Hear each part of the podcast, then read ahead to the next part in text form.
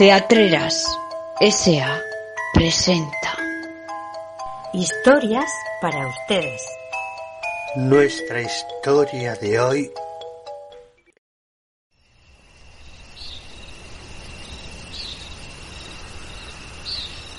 El joven del helecho, de Amaya Martínez Aldecoa.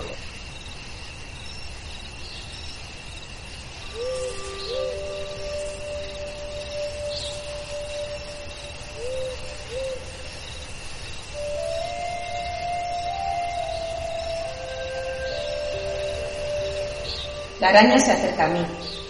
Una vez más sube a mi mano. Le ofrezco la palma. Recorre arriba y abajo las líneas de mi destino. Esta noche no me esperes levantada, le digo con entusiasmo. Tengo trabajo. Se desliza suave y comienza a hilar entre los helechos compañeros. Percibo en ella un rictus de preocupación. No le gusta que salga de noche. Pero hoy es noche de San Juan y yo soy un ser mágico. Me quiere desde que llegué a este bosque siendo un bebé y me acariciaba las mejillas con sus patas negras, largas, algo peludas. Me acunó en una tela tejida expresamente para mí. Su actitud me ablanda el corazón. Sabe que mi labor es noble, pero teme que las artimañas de la noche puedan herirme. Es lo más parecido que he tenido una madre. De la mía verdadera poco puedo contar, que le llamaban la loca de bosque.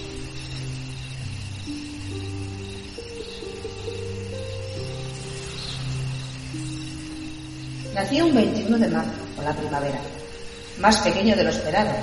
Me amamantaba, me cogía en su regazo, me besaba, pero no fue suficiente.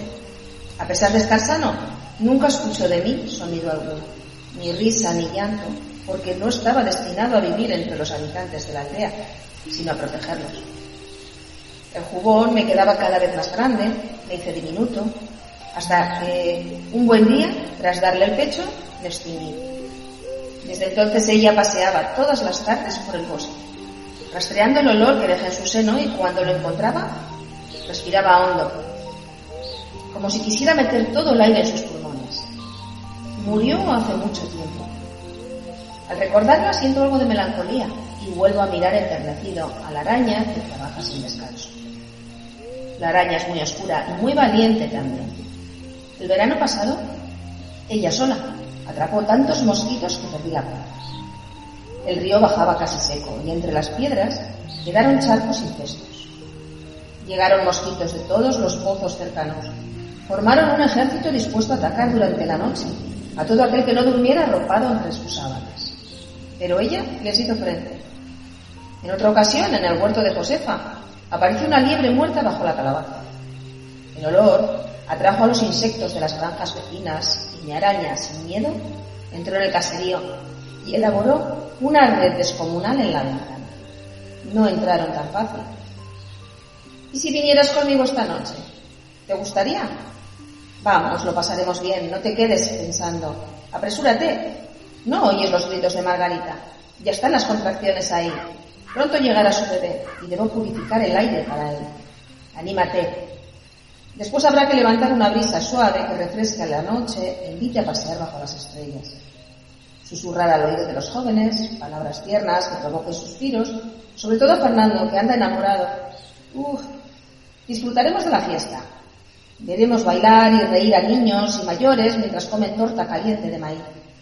Y ya de madrugada, cuando todos se hayan retirado a sus casas, en la plaza solo quede el silencio, tú y yo pagaremos con rocío los rescoldos de una gran hoguera.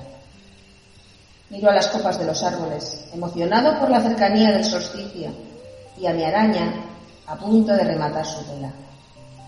Vamos, ven, agárrate fuerte. No correrás peligro. Escondida bajo mi solapa, nadie se asustará. No habrá chillidos ni intentarán aplastarte. ¿Terminas ya? La araña ahora está contenta. Lo sé por la forma de moverse. Baja del helecho, descolgándose de un hilo. Le extiendo mi mano y se acerca a mí.